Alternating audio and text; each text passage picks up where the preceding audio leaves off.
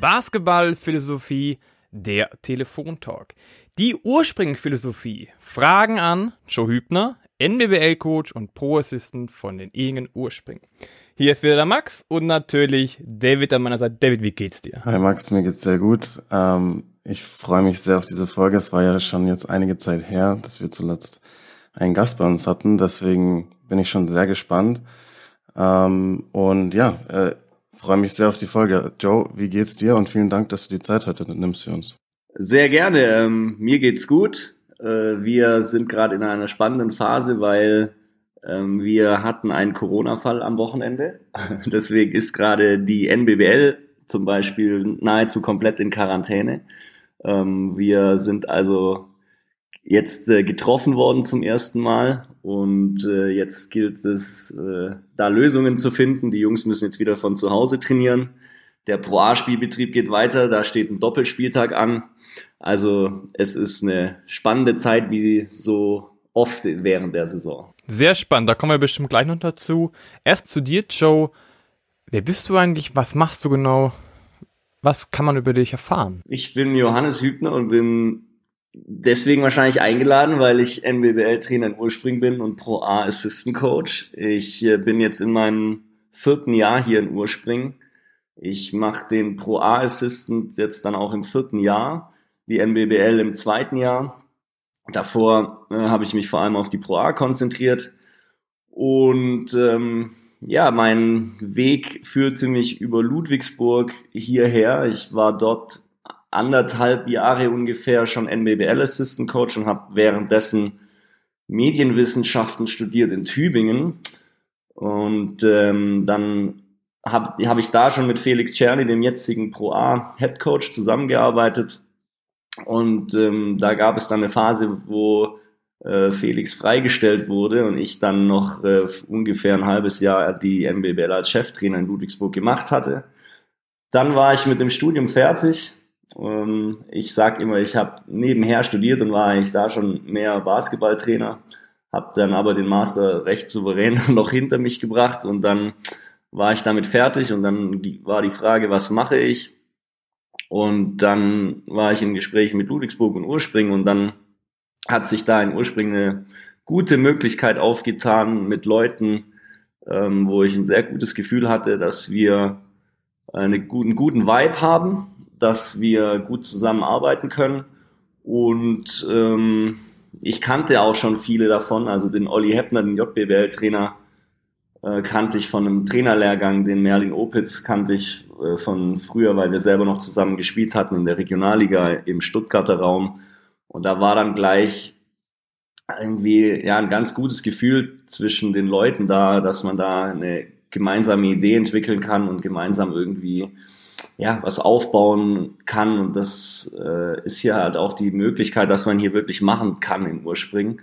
Und auch schon als junger Trainer, ähm, ja, man, man hat Freiräume, man darf gestalten, man kann sich verwirklichen und man kann auch mal einen Fehler machen. Ähm, und das, äh, wie bei uns, bei unseren jungen Spielern, dann darfst du einfach weitermachen und ähm, kannst weiter besser werden und probieren. Und das ist ein toller Vibe hier, den man hier mitbekommt und man hat auch wenig Druck von Manager. Der Manager äh, lässt einen da viel auch eben frei machen und redet einem wenig rein, aber wenn er, wenn man dann auch Hilfe braucht oder mal eine Frage hat, ist er da. Und ähm, das ist ein sehr tolles Arbeitsklima hier. Und ja, das äh, würde ich sagen, äh, genieße ich hier sehr. Dann kommen wir doch mal zu dem hier, zu diesen coolen Vibes. Ähm, die ja. Urspring ist ja an sich so ein bisschen Vorreiter für den Nachwuchsbasketball in Deutschland. Ja. Und jetzt mal so eine allgemeine ja. Frage, wie funktioniert denn die Urspring-Philosophie? Was steht dahinter? Ich glaube, wichtig ist mal zum Anfang, dass Urspring erstmal ein ganz normales Internat und eine Schule ist. Wir sind Teil dieses, die Urspring Basketball Academy ist Teil dieser Schule. Und uns kann man als Spieler auch als einen normalen Verein nutzen, in Anführungszeichen. Wenn man hier aus der Region Ulm-Urspring kommt, kann man auf seine Schule gehen und hier Basketball spielen. Oder man geht eben auf das Internat, äh, wohnt hier, ähm, übernachtet hier, isst hier und äh, geht zur Schule, ähm, wohnt in einer Wohngruppe und äh, abends geht man ins Training, hat Individualtraining, Krafttraining und Teamtraining. Und aber das Besondere ist eben, dass wir eigentlich eine Schulmannschaft sind. Und ich glaube, das gibt's eben in Deutschland so nicht mehr.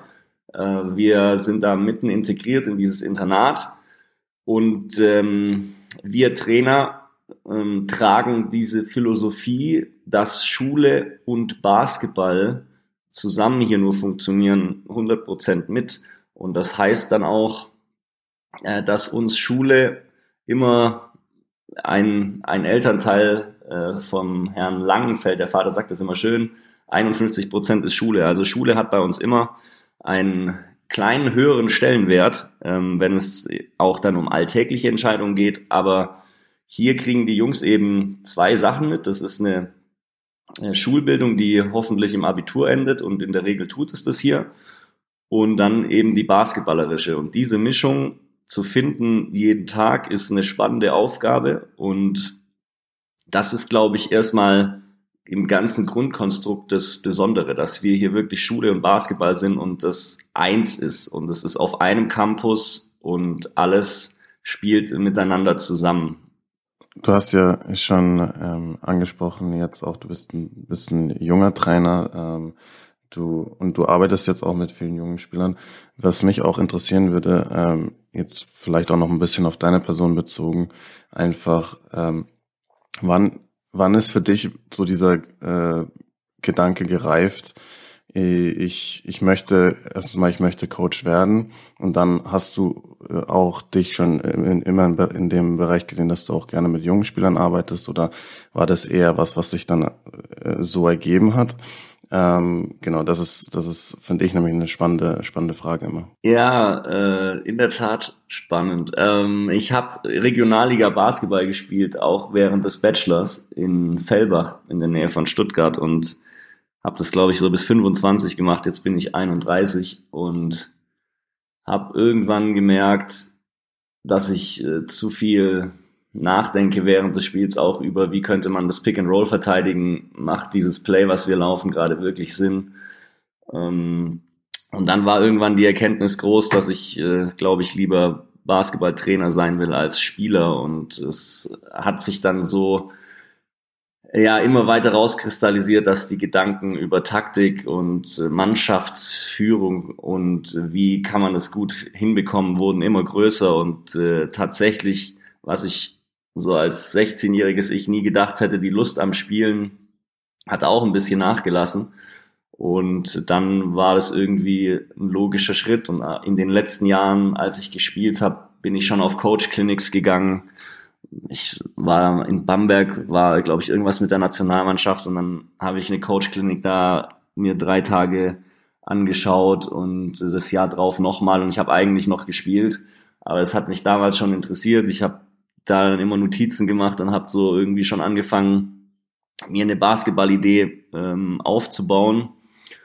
Und ähm, dann war es eigentlich ein Zufall über einen gemeinsamen, gemeinsamen Freund von Felix Czerny und mir, der in Stuttgart Basketball gespielt hat, dass Felix und ich quasi connected wurden, als Felix in Ludwigsburg die NBBL übernommen hatte.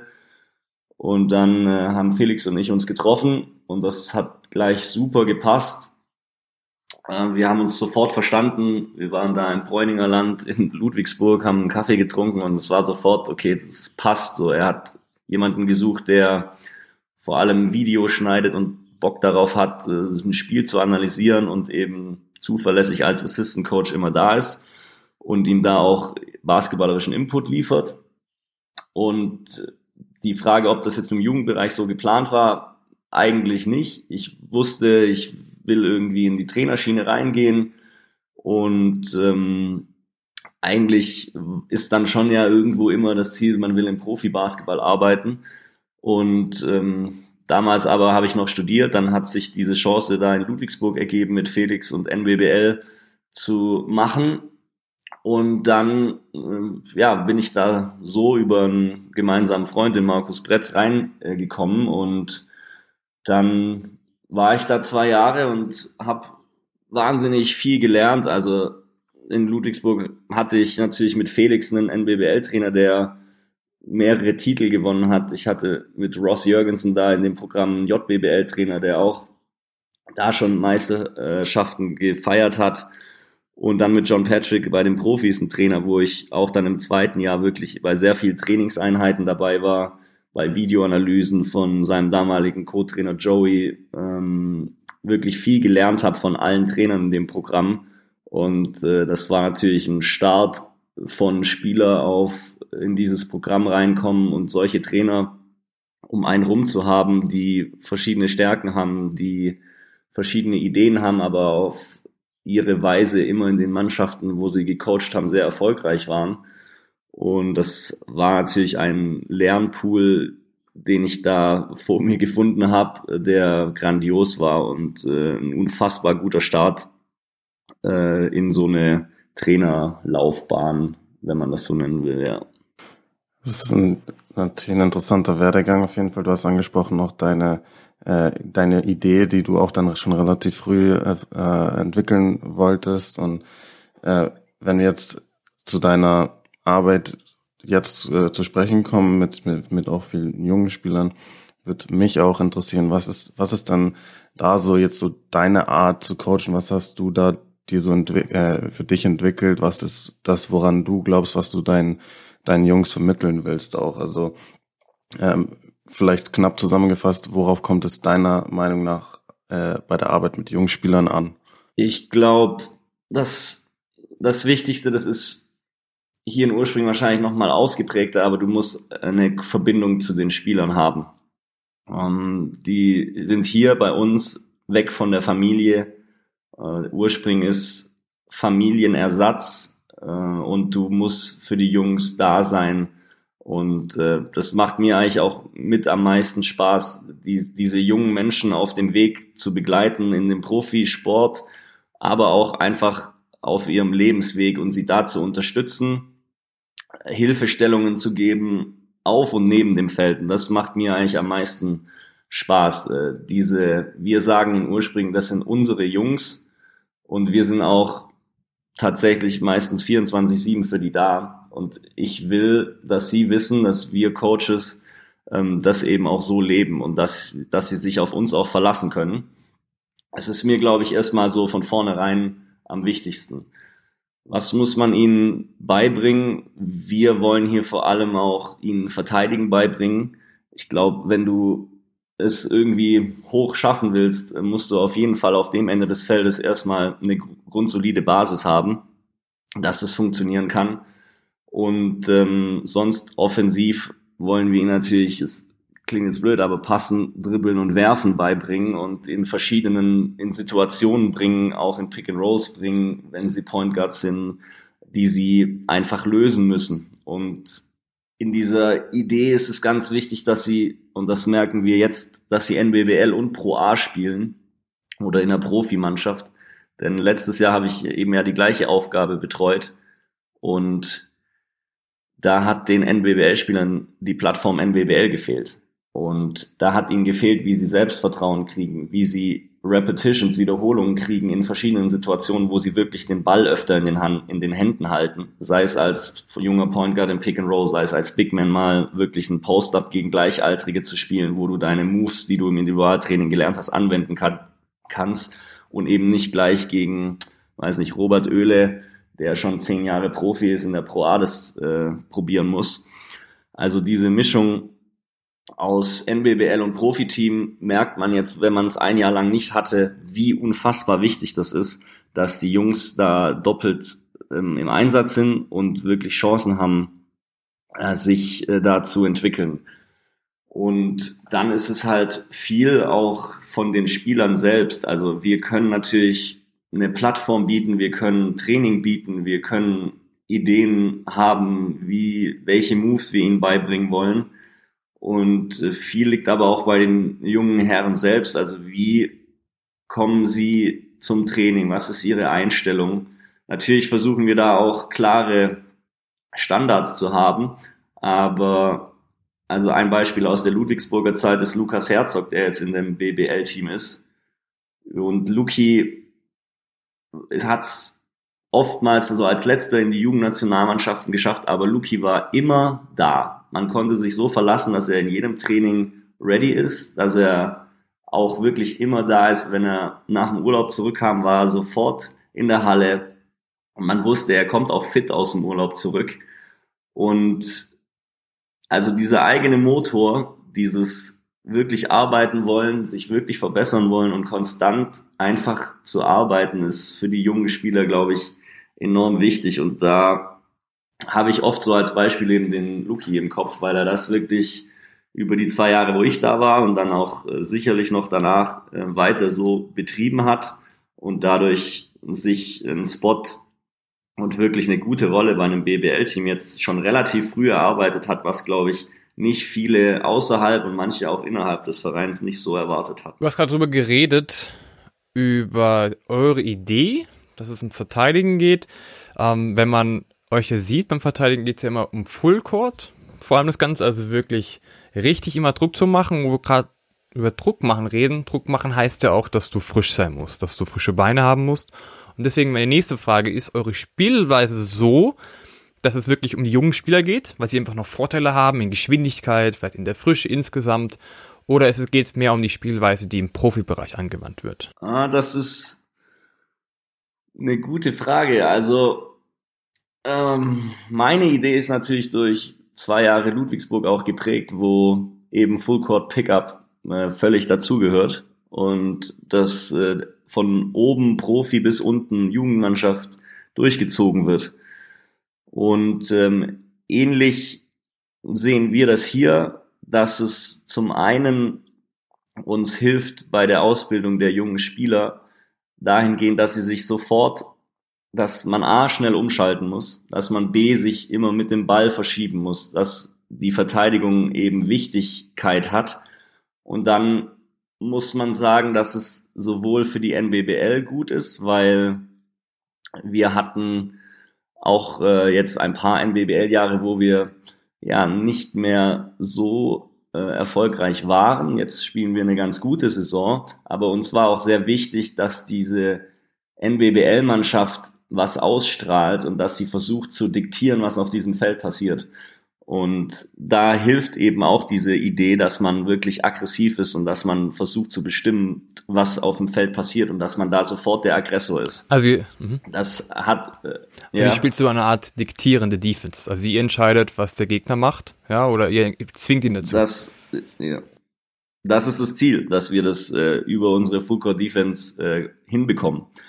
Und dann ist es so, dass es im Profibereich wir jetzt, oder jetzt ist es mein viertes Jahr in der Pro wir sind die Mannschaft, die den mit Abstand geringsten Etat hat und die jüngste Mannschaft. So, und dann müssen wir uns natürlich fragen, wo sind unsere Vorteile, die vermeintlich erstmal von der Grundbasis vielleicht nicht die häufigsten oder nicht viele sind, wenn man sieht, okay, wir haben die jüngste Mannschaft und wir haben keine Erfahrung, manche Spieler auf dem Level wie können wir competitive sein auf diesem, auf diesem Level. Und da sind wir ganz klar der Meinung, wir müssen unfassbar schnell spielen und wir müssen versuchen, was zu verändern in der Defense mit unserem Druck. Und äh, jetzt stehen wir vom, von der Bilanz her nicht so gut da. Wir haben noch kein Spiel gewonnen, aber wir sehen, dass trotzdem wir Fortschritte da machen und dass wir unsere Spieler und dass sich unsere Spieler weiterentwickeln. Und wir sehen in der NBBL, dass wir mit dieser Idee da jetzt mit sieben Siegen und zwei Niederlagen ganz gut dastehen. Und so setzt sich das zusammen, dass wir in jeder Mannschaft die Grundidee haben, aus verschiedenen Gründen. Bei den Profis, weil wir da so Vorteile generieren wollen. Bei der MBBL, weil wir sehen wollen, dass wir da wirklich was bestimmen. Und in der JBBL versuchen wir das auch schon, aber da ist die Kaderstärke auch nicht oder die Kadertiefe nicht so tief, dass wir 40 Minuten wirklich äh, Full Core Defense spielen können. Das macht meistens keinen Sinn, aber wir versuchen da Phasen zu haben, wo wir das auch schon etablieren, dass eben auch unsere jüngsten Spieler ähm, die gleiche Idee schon lernen und dann auch für jeden Spieler es relativ einfach ist, von Mannschaft zu Mannschaft zu springen und jetzt gerade zum Beispiel Beispiel ein JBBL-Spieler auch aufgrund von Quarantäne und allem Möglichen jetzt gerade trainiert diese Woche und wird auch die komplette Woche durchtrainieren, ein JBBL-Spieler im Pro A-Training. Ähm, und er kennt vorne unsere Spielidee und er kennt hinten unsere Spielidee und dann muss man dem, wenn er da jetzt einfach reingeworfen wird, und er hat schon in der Vorbereitung mal mitgemacht, der kommt dann jetzt gestern ins Training und er weiß, was wir vorne und hinten machen wollen und ich muss ihm nicht noch lange erklären, was die Idee ist, sondern dann machen wir den ersten, die erste Übung und er weiß genau, was sein Job ist. Und äh, das hilft natürlich ihm enorm und uns enorm und bringt dann einfach einen guten Flow ins Training rein. Wir gerade sind bei Flow, bei Spielphilosophie. Eine andere Frage daraus, was sich ergibt, ihr wollt schnell spielen, ja, ihr habt eine bestimmte Idee vom Basketball. Die Frage, die ich, die ich mir ein bisschen stelle, ist, was ist euer Ziel? Was ist das Ziel der Ursprungphilosophie? Geht es darum, die Spieler zu entwickeln oder geht es darum, auch sportlichen Erfolg zu haben? Ähm, vor aller, zuallererst tatsächlich ähm, Spieler zu entwickeln. Das ist äh, unsere Grundidee hier. Ähm, das hat, glaube ich, dieses Programm schon immer stark gemacht, dass Wert gelegt wurde auf individuelle Entwicklung, auf Entwicklung durch viel Individualtraining, weil wir eine eigene Halle haben, wo wir 24-7 eigentlich rein können, wenn gerade kein Sportunterricht ist. Und das ist schon immer das Steckenpferd hier in Ursprung gewesen. Und da legen wir auch den meisten Fokus drauf. Also wenn wir jetzt in der Pro A nicht viele Spiele gewinnen, aber ein Tim Martinez, der sechs Jahre hier war, mit 19 Jahren 21 Minuten pro Spiel spielt, sechs Punkte im Schnitt macht und jetzt über weite Strecken 50 Prozent Dreier getroffen hat, dann ist es für dieses Programm ein Riesenerfolg. Und dann hat er mit seinen 19 Jahren noch einen Weg vor sich, aber kann auf jeden Fall auch definitiv noch äh, was erreichen. Oder ein Kevin Strangmeier war auch mindestens fünf Jahre hier, macht jetzt acht Punkte im Schnitt und spielt jetzt schon sein viertes oder fünftes Jahr pro A. Und solche Geschichten, ähm, das ist das, warum wir das hier machen. Wir haben dieses Jahr in der Pro A einen 16-jährigen ähm, estnischen Jugendnationalspieler über 25 Minuten spielen lassen. Wir haben, glaube ich, sechs NBBL-Spieler eingesetzt oder sieben sogar schon. Ähm, manche mit 16, 15 Minuten im Schnitt. Und die Jungs werden viel besser und wie gesagt, diese Mischung mit der NBBL ist einfach unfassbar wertvoll. Deswegen machen wir es. Wollen wir in der wollen wir in der NBBL und in der Pro A auch Spiele gewinnen? Definitiv. Das will jeder. Äh, in der NBBL auf jeden Fall jetzt in dieser Saison auch mehr als hm, nicht mehr, aber das, da sind wir gerade, stehen wir einfach gut da. Da ist es dann auch natürlich auch ein Ziel, weiter erfolgreich in Anführungszeichen als Mannschaft zu sein. Das wollen natürlich auch die Jungs die sind so eng hier verbunden und da entsteht so schnell eine gute Teamchemie und auch eine Energie, die unfassbar ist und das ist jetzt auch in der MBBL zu spüren. Die sind wie eine Familie, die wollen unbedingt ähm, auch weitermachen so erfolgreich und also die einzelne Spielentwicklung ist uns sicherlich ein bisschen wichtiger als der Teamerfolg. Ähm, aber wir glauben auch daran, dass wenn wir die Spieler einzeln in Anführungszeichen entwickeln und dann diesen Team, die Team Chemistry haben, die sich in Urspringen ergibt und die Urspringen so stark macht, dass das dann auch äh, zu einem gewissen Teamerfolg immer führen wird. Also es ist natürlich eine Mischung, aber wir starten schon mit dem oberen Ziel der Spielerentwicklung, würde ich sagen. Ich denke, das ist ein sehr guter, gut passender Ansatz zu der Philosophie, zu, zu, über die du bisher auch äh, gesprochen hast, ähm, weil ja, wir, natürlich, wie du gesagt hast, jeder will Erfolg haben, jeder will Spiele gewinnen, das ist klar.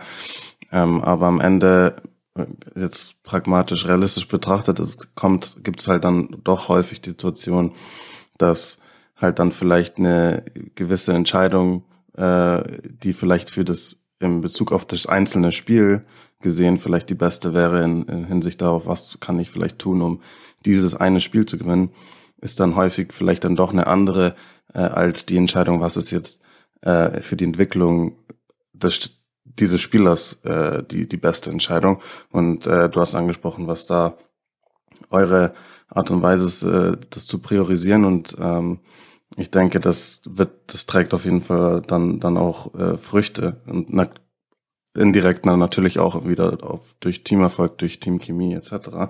Aber äh, die, die, die Antwort, denke ich mir, gibt sich dann jetzt auch schon ein bisschen daraus, was du schon gesagt hast. Aber ich möchte trotzdem noch mal ein bisschen vielleicht detaillierter drauf eingehen, weil äh, du auch schon mal über quasi eine gewisse Fehlerkultur gesprochen hast.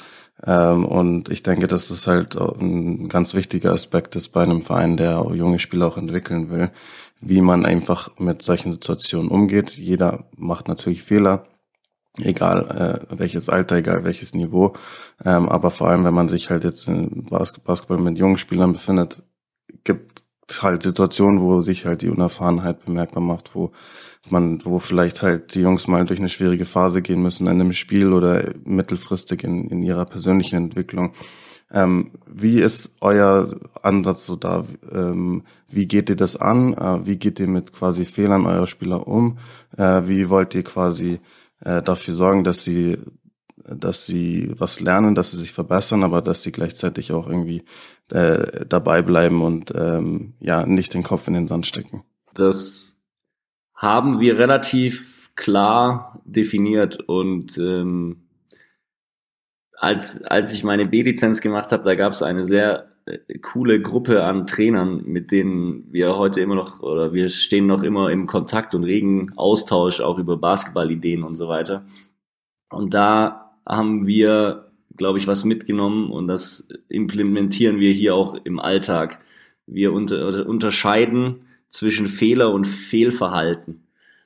Also ein Fehler wird diesen jungen Spielern passieren und ist für mich oder uns hier zum Beispiel ein Spieler penetriert zum Korb und will ein tolles Play machen, aber der Pass kommt nicht an. Hat er einen Fehler gemacht, weil er irgendwie das schlecht gelesen hat oder weiß ich nicht, was passiert ist. Und dann kann man ihm das auf Video danach super zeigen, hey, hier musst du so und so handeln. Fehlverhalten ist, wenn du danach, nach diesem Fehler nicht mit allem, was du hast, zurück in die Defense sprintest Fehlverhalten ist, wenn du nicht versuchst zu verteidigen. Und wenn du ein Fehlverhalten an den Tag legst, sage ich immer, darfst du dich gerne neben Olli und mich auf die Bank setzen. Ähm, Fehler darfst du machen, erstmal. Natürlich jetzt auch nicht drei in Folge, so dass es uns als Team wirklich wehtut. Aber du darfst auf jeden Fall mal einen Fehler machen und wenn du dann sofort umschaltest und nach hinten rennst, ist alles gut. Ähm, wenn wir dann, wenn sich die Fehler häufen, müssen wir natürlich überlegen, äh, ob du noch spielen kannst. Aber wir werden da auf jeden Fall auch in der Pro A mal den einen oder anderen Fehler einfach hinnehmen müssen. Und dann, wie gesagt, dann arbeiten wir den auf, zeigen ihm auf Video, was wir besser machen müssen zum gemeinsam. Und dann wird der Spieler, glaube ich, auch daraus lernen. Also gerade unser Point Guard in der NBBL, Kuba Hanselek, macht sicherlich mal den einen oder anderen Fehler. Und ähm, ich gucke teilweise ganze Spiele mit ihm an und schaue jedes Pick and Roll an, das er spielt und wie er es vorbereitet und welchen Read er machen muss.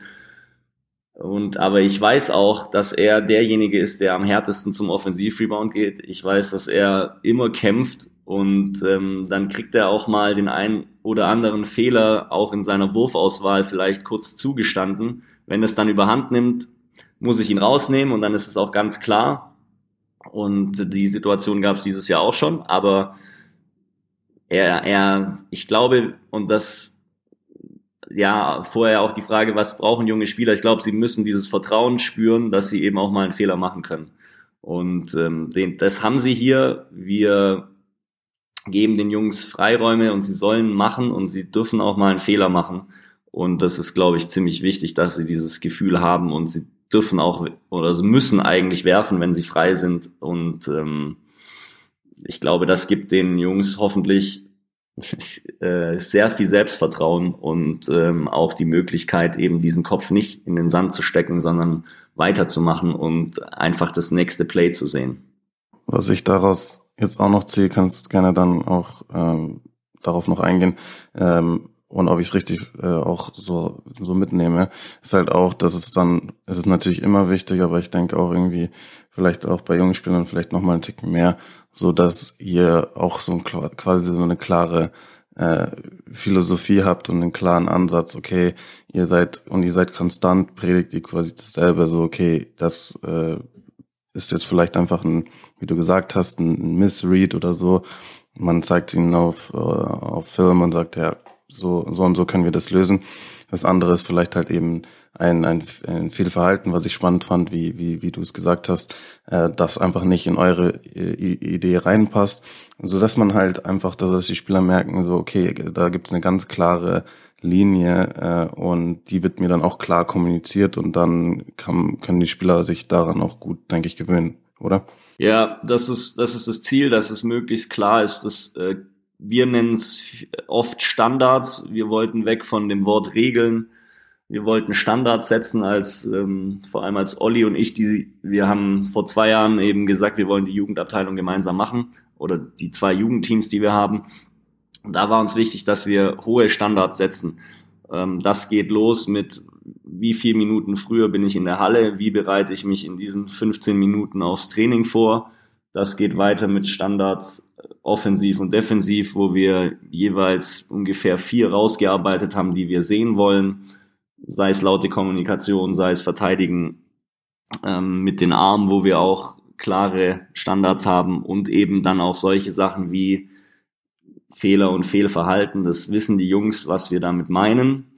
Und ich glaube, das ist dann halt auch manchmal nicht so einfach als Coach, aber du musst natürlich, das ist deine Hauptaufgabe, damit konstant sein und das eben konstant einfordern. Und äh, egal welcher Spieler das ist, jeder ist da gleich und ähm, das versuchen wir jeden Tag zu leben und so tatsächlich jeden Tag besser zu werden, auch wenn es sehr klischeehaft klingt.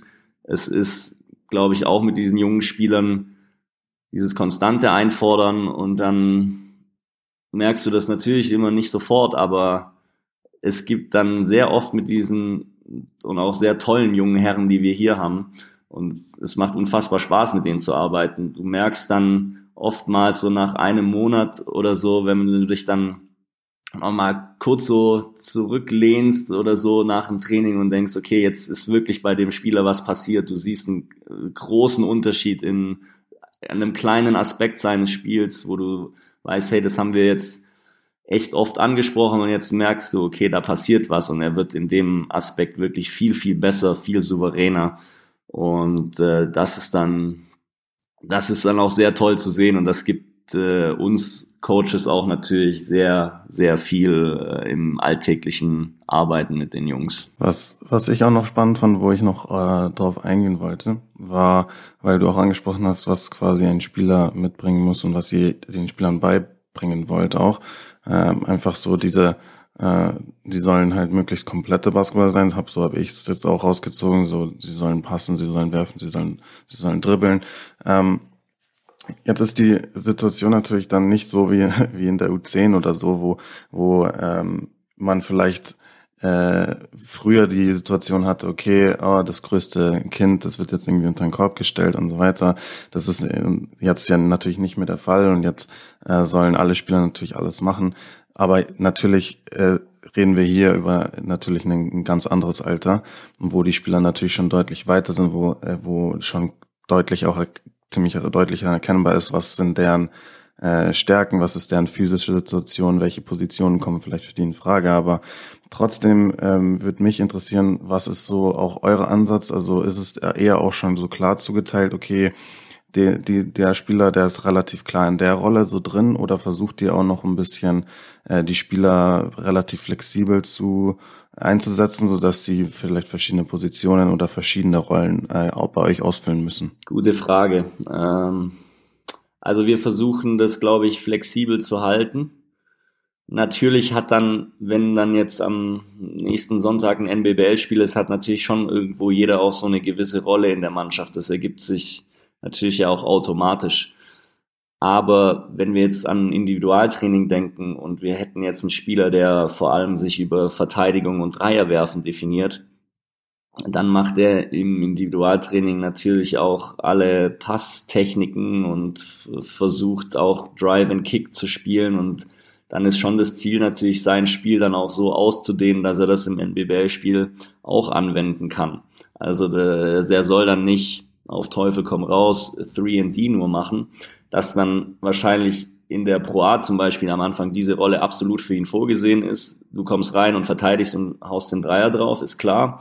Aber gerade da soll er dann in der NBBL auch Schritt für Schritt rangeführt werden, mehr zu machen. Und positionstechnisch versuchen wir schon so positionslos wie möglich zu agieren. Also auch ein Beispiel aus der MBBL, Yannick Niederhäuser ist 2,10 Meter, super athletisch, ähm, ein Center, wenn man so will. Und ähm, aber dass der mit dem Gesicht zum Korb spielen kann und ein Stretch Five, Playmaking Five Typ Spieler ist, was ihn auch dann unfassbar interessant macht, weil er sich bewegen kann, weil er, sage ich mal, einigermaßen gut dribbeln kann. Da gibt es sicherlich noch Raum nach oben. Der Wurf ist gut bis okay. Und da versuchen wir aber eben, ihn zum Beispiel so auszubilden, dass er wirklich mit dem Gesicht zum Korb dribbeln kann. Auch mal, dass er im Fastbreak mindestens mal zwei, drei Dribblings machen kann und den Ball pushen kann und gleichzeitig arbeiten wir mit Individualtraining aber auch am Post-Up-Game mit ihm.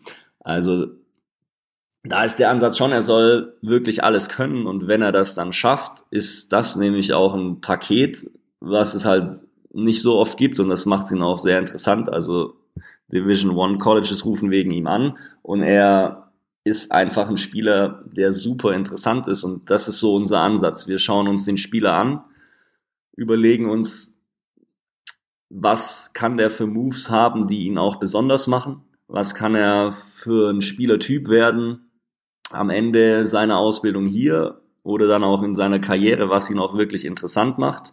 Und wenn man jetzt zum Beispiel den Yannick anschaut, ist es eben das, er ist groß, er kann sich bewegen ähm, und äh, wie gesagt, also ein Stretch Playmaking 5 wäre so die Optimallösung. Und ähm, da versuchen wir ihn jetzt hinzukriegen. Und das heißt dann auch, er macht, wenn wir Individualtraining machen, würde man rein konservativ sagen, das ist dann ein Guard-Individualtraining mit äh, Dribble-Moves und Floater im Abschluss zum Beispiel, dann macht es der Yannick auf jeden Fall auch. Und äh, der macht dann auch einen Punch-Drag und versucht einen Stepback und so weiter und so fort. Also da ist dann alles dabei, was er eben auch brauchen kann. Und das versuchen wir dann auch im Spiel einzubinden. Also es gibt dann sicherlich auch die Idee, vielleicht ihn mal ein Pick and Roll laufen zu lassen oder dass er um einen Downscreen curlt. Sicherlich wird es auch mal ein Post-up geben, aber es gibt sicherlich auch mal Situationen, wo wir ihn in was sehen wollen, was vielleicht jetzt nicht so klassisch ist. Und äh, dann setzen wir ihn da auch mal so ein und gucken, wie er das macht und dann geht's weiter im Training und dann versuchen wir das wieder zu verbessern und schauen uns an, wie das geklappt hat. Also da sind wir sehr positionslos. Wir haben in der JBWL mit Anton Nufer einen unfassbar großen Spieler, der eigentlich Point Guard spielt. Ähm, wo geht da die Reise hin, wissen wir sicherlich noch nicht, aber er ist auf jeden Fall sehr groß, kann werfen, dribbeln, passen, ist super spielintelligent. Also daraus lässt sich auf jeden Fall was machen. Welche Position das dann am Ende wird, keine Ahnung, aber er wird hoffentlich ein guter Basketballspieler. Du hast gerade angesprochen, ein paar verschiedene Spieler. Und da gibt sich natürlich so meine Frage auch für das Programm. Kommen die Spieler alle aus der Umgebung oder wie rekrutiert ihr praktisch neue Spieler? Die kommen von quasi überall her. Also sicherlich liegt der Fokus ein bisschen mehr auf dem Bundesland, wo wir herkommen, also Baden-Württemberg. Da, sage ich mal, ist die Basis und auch die Basis ist, dass wir hier ein sogenanntes Basketballdreieck haben. Wir haben einen Partnerverein in Ulm, die TSG Söfling, wir haben die TSG Ehingen als quasi ähm, den ja, Breitensportverein hier in Ehingen und wir haben in Urspring eben die Academy. Da versuchen wir erstmal junge Spieler durch Schul-AGs, durch U14 und so weiter gut auszubilden und dann zu uns ins Programm zu holen. Und dann rekrutieren wir natürlich Spieler aus Baden-Württemberg, Deutschland und auch ein bisschen international. Also wir haben jetzt gerade mit dem Jorke einen estnischen Nationalspieler, wir haben David aus Tschechien, wir haben den Yannick aus der Schweiz. Äh, ich hoffe, ich vergesse jetzt niemanden, aber ähm, wir haben auf jeden Fall auch Jungs äh, von außerhalb. Wir wollen aber schon schauen, dass der Kern aus der Region kommt ähm, und deutsche Spieler sind. Ähm, die Spieler aus dem Ausland sollen ergänzen, Aber wir wollen schon schauen, dass wir, ähm, und das war, glaube ich, auch hier immer so, dass der Fokus vor allem auf deutschen jungen Spielern liegt. Aber natürlich sind wir auch sehr offen und also äh, Jonathan Liederich haben wir zum Beispiel noch aus Luxemburg. Der war jetzt hier und hat sein Abitur gemacht und nennt ursprünglich seine Heimat, also weil er so lange hier war. Äh, und wenn das dann passiert ist und so ein junger Mensch sein Abitur hat und ursprünglich seine Heimat nennt und dieses Programm so fühlt, wie es der Johnny fühlt, dann haben wir sehr viel erreicht und der junge Mann wird sowohl basketballerisch als auch akademisch seinen Weg gehen. Und das ist dann so ein Paradebeispiel, wie wir es hier haben wollen. Der Johnny spielt gerade 15 Minuten, glaube ich, in der Pro A im Schnitt, hat sein Abitur, will nach Amerika gehen aus College und das ist so ein bisschen, wie wir uns einen Urspringer vorstellen. Ähm, hat, glaube ich, hier super viele Sachen gelernt auf und neben dem Feld, hat tolle Werte und wird erfolgreich hoffentlich sein, was auch immer das dann ist in seinem Leben. Aber ich glaube, er hat hier einen guten Start bekommen und bekommt ihn gerade auch noch mit seinem letzten NBBL-Jahr. Das ist ein super Beispiel. Ein Spieler, der von außen kommt, der ursprünglich am Ende seine Heimat nennt. Und dass sowas ja passiert, das benötigt ja viel Organisation, viel Hintergrund. Und ich durfte selber bei euch ein paar Tage hospitieren und habe nicht nur mitbekommen, dass es auf dem Spielfeld eine gute Teamchemie ist, sondern auch im Office. Ja, also als Trainerteam. Die Frage an mich ist aber, dass vielleicht andere Vereine davon ein bisschen lernen können. Wie ist denn eure Organisation so aufgebaut? Welche Mannschaften gibt es? Vielleicht noch ganz kurz zum Jonathan, weil du das jetzt auch als tollen Beispiel genannt hast. Äh, da gibt es eine ziemlich blöde Regel, glaube ich, im deutschen Basketball, weil dieser Jonathan, der ursprünglich seine Heimat nennt, zählt in der NBBL als Ausländer und in der Pro A als Deutscher, weil er homegrown und äh, ein homegrown Spieler ist, weil er schon so lange hier ist, aber in der NBBL am nächsten Tag ist er Ausländer. Ähm, das musste mal kurz gesagt werden, weil es mich jede Woche aufs Neue aufregt. Ähm, zurück zu, zu Ursprung und unserer ähm, unsere Mannschaften. Wir haben eine JBBL-Mannschaft in der Academy, wir haben die NBBL und wir haben die Profimannschaft, die in der Pro A jetzt gerade spielt. Und wir wollen, dass die Spieler und die Trainer möglichst gut verzahnt sind. Also wir haben die gleiche Spielidee in allen drei Mannschaften, offensiv wie defensiv.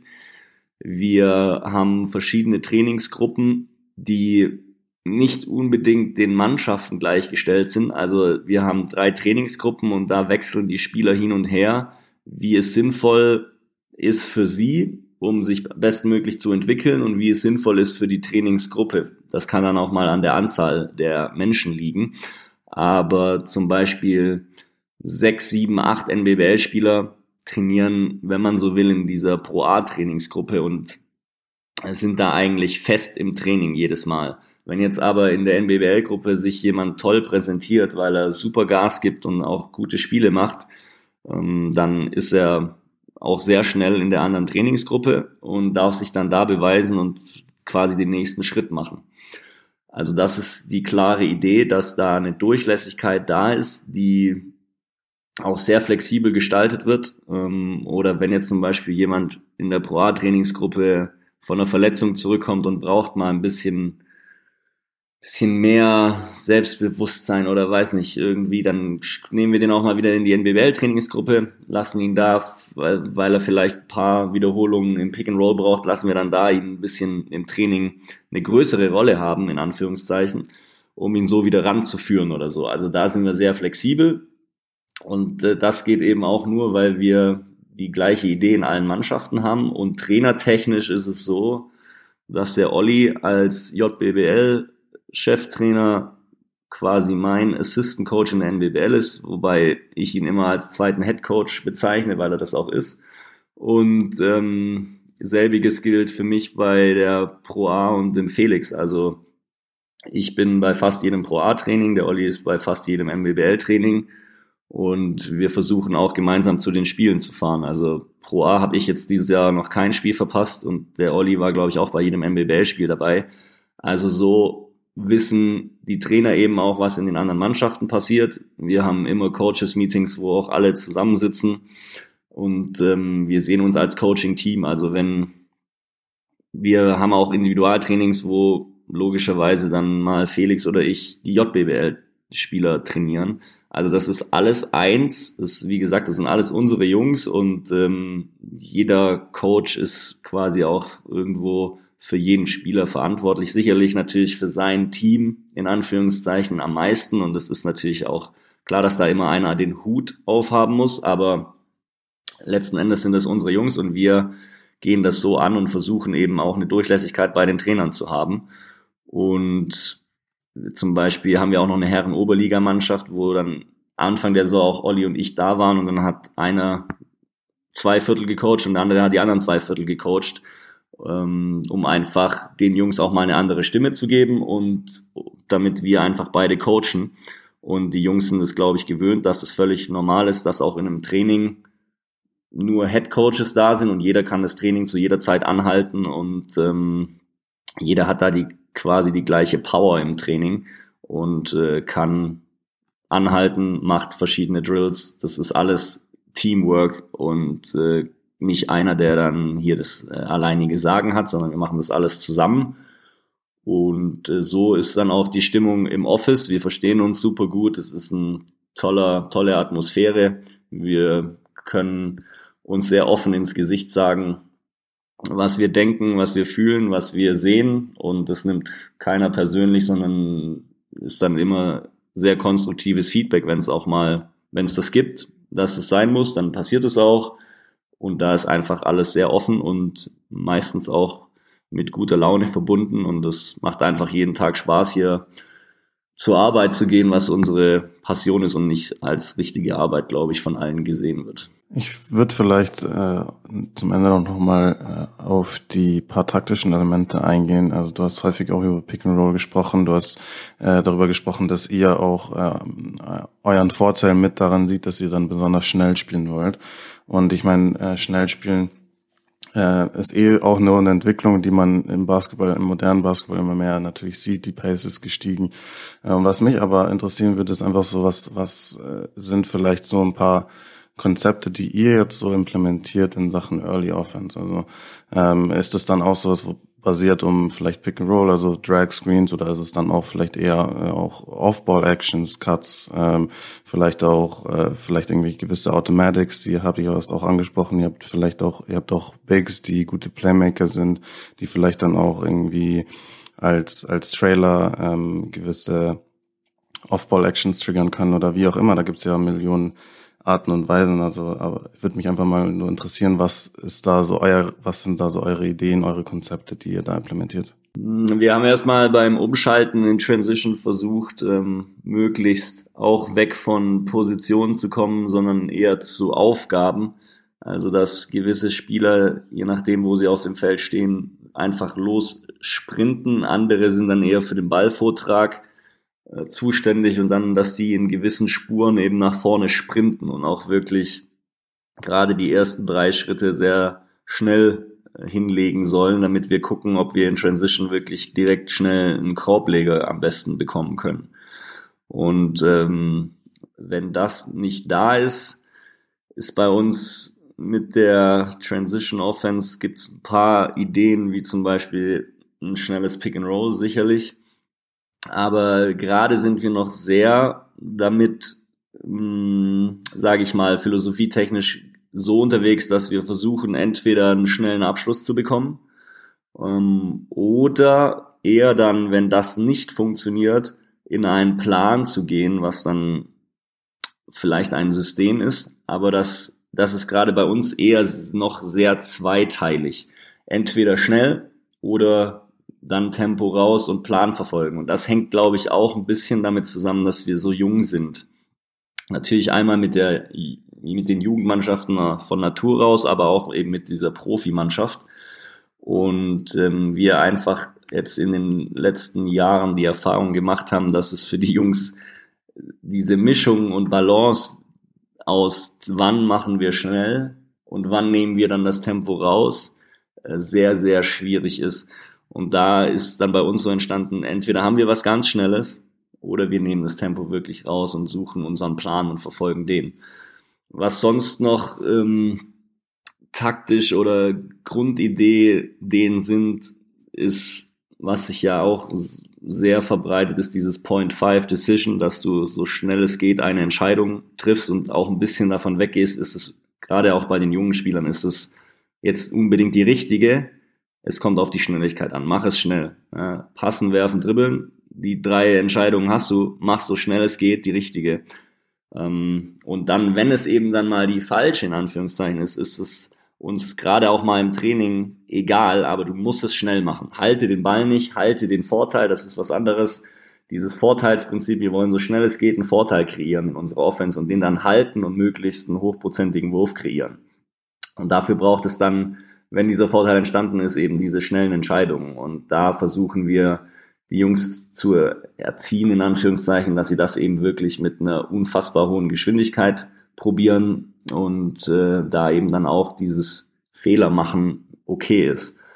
Da sind wir dran ähm, und da sind wir auch immer am konstant ja schauen, wie funktioniert das, machen wir das gut und am reflektieren.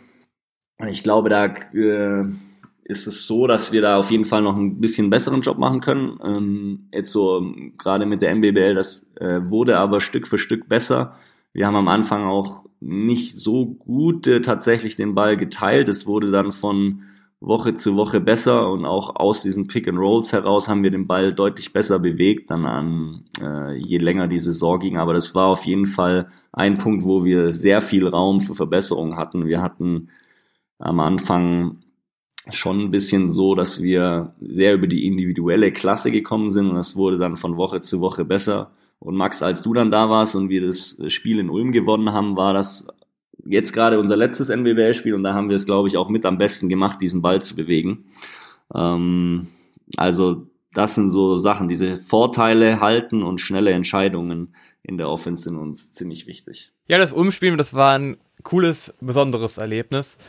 Ich möchte dir noch eine Frage stellen, Joe, und zwar abschließend nochmal für dich, aber auch für die ganze Organisation, was macht Ehingen, was macht Urspring so besonders? Dass es eine Familie ist, dass es alles an einem Platz ist, dass die Jungs eben an diesem einen Ort zur Schule gehen, dass sie immer in die Halle gehen können, dass sie die kürzesten Wege haben. Sie brauchen, glaube ich, maximal eine Minute von ihrem Bett ins Klassenzimmer. Das gleiche gilt für den Kraftraum, das gleiche gilt für die Halle. Und der Zusammenhalt, der dadurch entsteht. So, also, ja, wir, die Jungs schlafen teilweise in den gleichen Räumen, wir essen zusammen fast jeden Tag. Dadurch entsteht ein ja, familiärer Zusammenhalt, der besonders ist und den hier Trainer, Spieler aber auch die Mentoren, die auf die Jungs quasi aufpassen im normalen Leben, die mit ihnen in Wohngruppen wohnen. Das ist einfach eine Verbindung, die da entsteht, die besonders ist und die in interessanten Lebensjahren die Jungs prägt und das dann eben so funktionieren kann, dass dann ein Spieler sagt, der eigentlich aus einem anderen Land kommt, dass es seine Heimat ist. Ich würde sagen, es war ein super abschließender Satz. Danke dir, Joe.